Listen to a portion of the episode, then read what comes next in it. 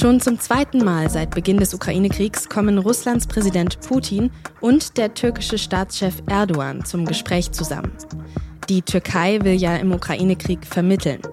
Aber eignet sich das Land dafür, obwohl es einerseits enge Kontakte nach Moskau pflegt, aber andererseits eben auch NATO-Mitglied ist? Das habe ich Thomas Avenarius gefragt. Er berichtet für die SZ aus Istanbul. Sie hören auf den Punkt, den Nachrichtenpodcast der Süddeutschen Zeitung. Ich bin Tami Holderried. Ich freue mich, dass Sie zuhören. Sochi am Schwarzen Meer. Die russische Stadt, die kennen die meisten wahrscheinlich von den Olympischen Winterspielen 2014. Im Sommer ist Sochi aber auch ein sehr beliebter Urlaubsort. Und an diesem Freitag treffen sich dort der türkische Präsident Erdogan und der russische Präsident Putin. Es ist schon das zweite Treffen der beiden, seit Russland im Februar die Ukraine angegriffen hat. Und laut der Türkei soll es um aktuelle globale und regionale Fragen gehen. Das heißt wohl um den Krieg in der Ukraine und den Konflikt in Syrien. Dort in Syrien will die Türkei nämlich eine neue Offensive starten. Und im Ukraine-Krieg stellt sich Erdogan gern als Vermittler dar. Kurz nach Beginn des Kriegs hat die Türkei zum Beispiel versucht, einen Waffenstillstand zu vermitteln. Und erst vor kurzem hat sie geholfen, das Getreideabkommen zu verhandeln. Putin auf der anderen Seite will wohl darüber sprechen, ob er Kampfdrohnen aus der Türkei kaufen kann.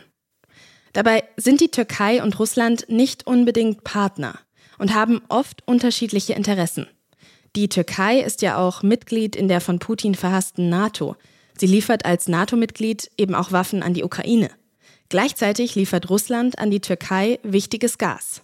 Was bei dem Treffen heute rauskommen könnte, darüber habe ich mit SZ-Korrespondent Thomas Avenarius gesprochen. Herr Avenarius, was verbindet denn die Türkei und Russland?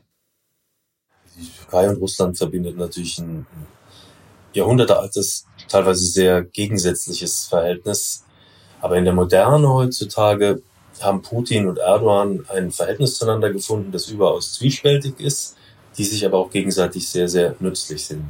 Sind in verschiedene Regionalkonflikte beide verwickelt, gemeinsam. Die Türkei bezieht sehr, sehr große Mengen Energie aus Russland und im Ukraine-Krieg versucht sie den Vermittler zu geben, verkauft aber gleichzeitig Waffen an die Ukraine und hat aber auch schon Waffen aus Russland bezogen.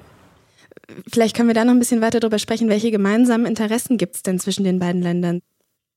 Also die beiden Länder sind in den Bürgerkrieg in Syrien verwickelt. Russland gemeinsam mit Iran auf der Seite des Assad-Regimes und die Türkei steht auf der Seite der Rebellen. Ankara hat so eine Art Sicherheitszone entlang der Grenze erobert und will diese jetzt noch erweitern. Dafür braucht Erdogan aber das Go von Putin. Und das wird er voraussichtlich nicht kriegen.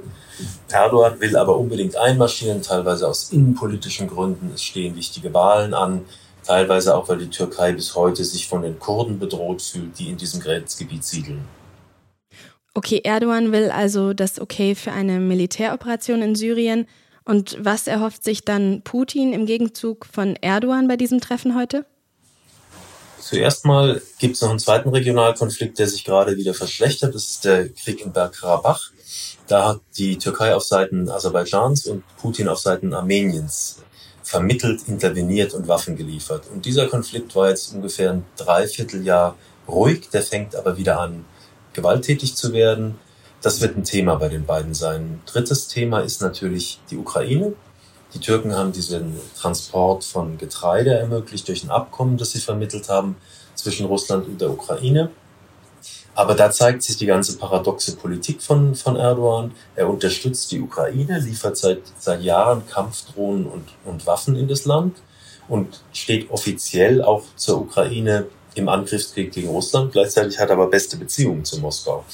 Das zeigt sich daran, dass die, die äh, Sanktionen von, der, von Ankara, die gegen Russland international verhängt worden sind, nicht unterstützt werden. Die russischen Touristen sind die größte Touristengruppe in der Türkei. Und äh, Ankara bezieht sehr, sehr große Mengen Energie, Öl und Gas aus Russland, ist also in weiten Teilen auch abhängig von Moskau. Wie passt diese Ambivalenz denn zu dieser Vermittlerrolle, die die Türkei im Ukraine-Krieg einnimmt? Naja, das ist ganz typisch. Die Türkei betreibt auch schon lange vor Erdogan immer so eine Schaukelpolitik. Die ist NATO-Mitglied, aber sie gehört ja nicht wirklich in jeder Hinsicht zu Europa. Im Gegenteil, man hat sie ja in die Europäische Union nicht reingelassen. Und sie gehört aber gleichzeitig auch nicht zum östlichen Raum, sondern sie ist zwischen diesen riesigen und gefährlichen Partner Russland und äh, Europa verortet. Und da versucht sie immer hier ihren Vorteil zu suchen und dort ihren Vorteil zu suchen. Und Erdogan ist der absolute Meister dieser Politik.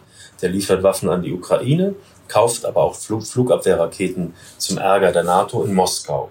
Und jetzt hat natürlich Putin einen cleveren Schachzug gemacht. Er will jetzt auch diese äh, türkischen Drohnen kaufen, die, die sehr, sehr kampfstark sind.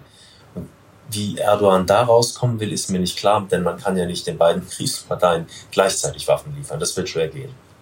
Wie ist denn Ihre Einschätzung? Wird die Türkei diese Drohnen dann am Ende an Russland verkaufen? Ich glaube nicht, dass Erdogan diese Drohnen an Russland liefern wird, aber es gab Vorschläge, diese Waffen außerhalb der Türkei von der Firma in den Emiraten produzieren zu lassen. Vielleicht ist das ein Ausweg. Ich weiß es nicht. Aber das Wichtige in der Frage ist, dass Moskau wirklich starken Druck auf die Türkei ausüben kann, vor allem über die Energiefrage. Die Wirtschaft ist hier sowieso schlecht aufgestellt. Das macht Erdogan innenpolitisch wahnsinnig zu schaffen. Und wenn Putin, der ja keine Skrupel hat, auch den Türken bei den Rohstoffen Schwierigkeiten macht und bei der Energie Schwierigkeiten macht, dann wird es für Erdogan natürlich sehr eng. Sie haben es schon kurz angesprochen, aber wie sehen das denn die anderen NATO-Staaten? Ja, die, die EU und die NATO sind Ärger mit den Türken und vor allem mit Erdogan natürlich ähm, gewöhnt. Der hat, der hat ja die, äh, oder blockiert bis heute ja auch die NATO-Mitgliedschaft von Finnland und Schweden immer noch.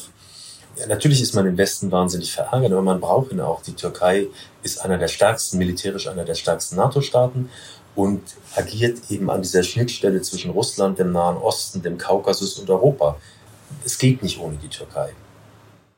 Und die Türkei hat ja auch im aktuellen Konflikt die Bosporus-Durchfahrt für russische Kriegsschiffe aus dem Mittelmeer recht früh gesperrt. Wie wichtig war denn dieser Schritt? Was war das für ein Zeichen?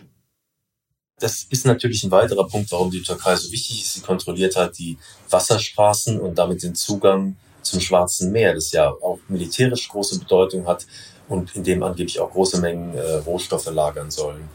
Die Türkei äh, hat auf der Basis des Vertrags von Montreux das Recht, den Bosporus zu schließen. Und sie hat den auch nicht nur für russische Kriegsschiffe, sondern auch für ukrainische und für NATO-Kriegsschiffe gesperrt. Dazu hat sie das Recht. Für die Russen ist es natürlich misslich, denn die haben ja ihr ihr Flaggschiff im Schwarzen Meer, die Moskwa, durch ukrainischen Beschuss verloren und würden natürlich gerne die Flotte wieder verstärken, was aber einfach rein rechtlich nicht möglich ist, weil die Türken sie nicht passieren lassen. Also in der Bosporus-Frage hat sich die Türkei eigentlich als zuverlässig erwiesen. Aber gleichzeitig eben auch als nicht zuverlässig, was den NATO-Beitritt von Finnland und Schweden angeht. Da haben ja mittlerweile schon mehr als 20 Staaten zugestimmt, die Türkei aber noch nicht. Stärkt das jetzt eher die Vermittlerrolle der Türkei oder wiegt da doch die Schwächung der NATO mehr? Naja, das kommt darauf an, aus, welchem, aus welcher Perspektive man das betrachtet. Putin versucht natürlich, die NATO über Erdogan zu, zu spalten und zu destabilisieren. Und das funktioniert natürlich mit diesem äh, Blockade-Veto gegen Finnland und Schweden ganz gut. Für die Türkei geht's im Wesentlichen in dieser Frage um innenpolitische Dinge. Für Erdogan stehen wichtige Wahlen an, die er nicht unbedingt gewinnen wird. Und er macht innenpolitische Stimmung.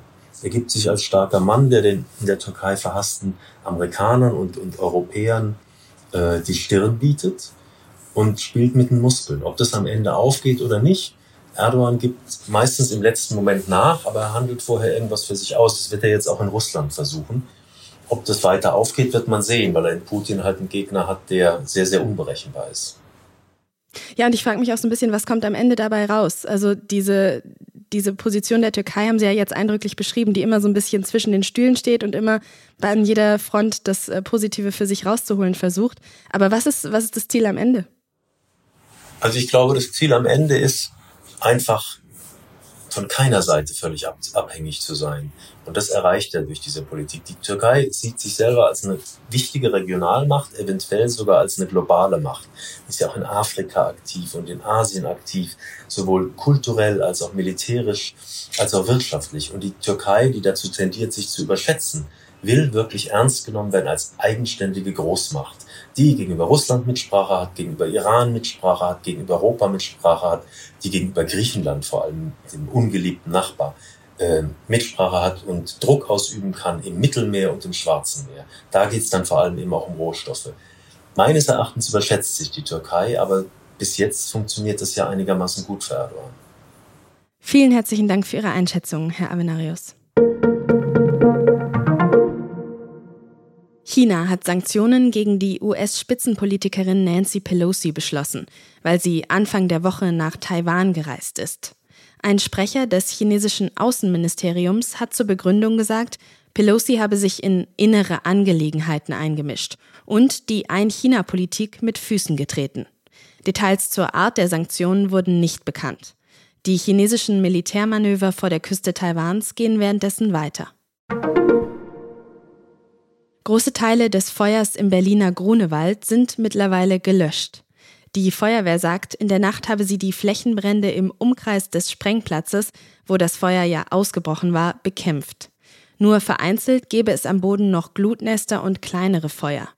Der Sprengplatz selbst ist aber laut Feuerwehr immer noch ein großes Problem. Die Autobahn Avus im Südwesten Berlins bleibt auch weiter gesperrt. Und auch der Zugverkehr ist von den Verkehrseinschränkungen weiterhin betroffen. Sexueller Missbrauch, gerade von Kindern, bleibt oft lange unentdeckt.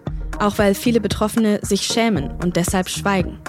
In der neuen Folge unseres Podcasts Vor aller Augen geht es um Missbrauch an einer katholischen Schule und darum, was passieren kann, wenn Betroffene sich doch entscheiden, ihr Schweigen zu brechen. Diese Folge über einen der wichtigsten Momente in der deutschen Debatte über sexualisierte Gewalt verlinke ich Ihnen in den Show Notes. Und auch die Folgen 1 bis 5 der Serie kann ich Ihnen sehr ans Herz legen. Redaktionsschluss für Auf den Punkt war um 16 Uhr. Produziert wurde diese Sendung von Jakob Anu. Ich sage vielen Dank fürs Zuhören und bis zum nächsten Mal. Werbung Hi, ich bin Patrick Bauer, Reporter beim Magazin der Süddeutschen Zeitung. Und gemeinsam mit meiner Kollegin Eva Hoffmann habe ich an einer unglaublichen Geschichte recherchiert. Tom und Jana denken, sie ziehen mit ihrem kleinen Kind zu einer liebevollen Gemeinschaft. Aber sie landen in einer Gruppe, in der Menschen manipuliert und psychisch und physisch fertig gemacht werden. Wie schafft es die Familie da wieder raus? Im Schattenkloster. Chronik einer Gehirnwäsche ist ein SZ Plus Podcast in Zusammenarbeit mit Audible. Jetzt auf sz.de slash Schattenkloster.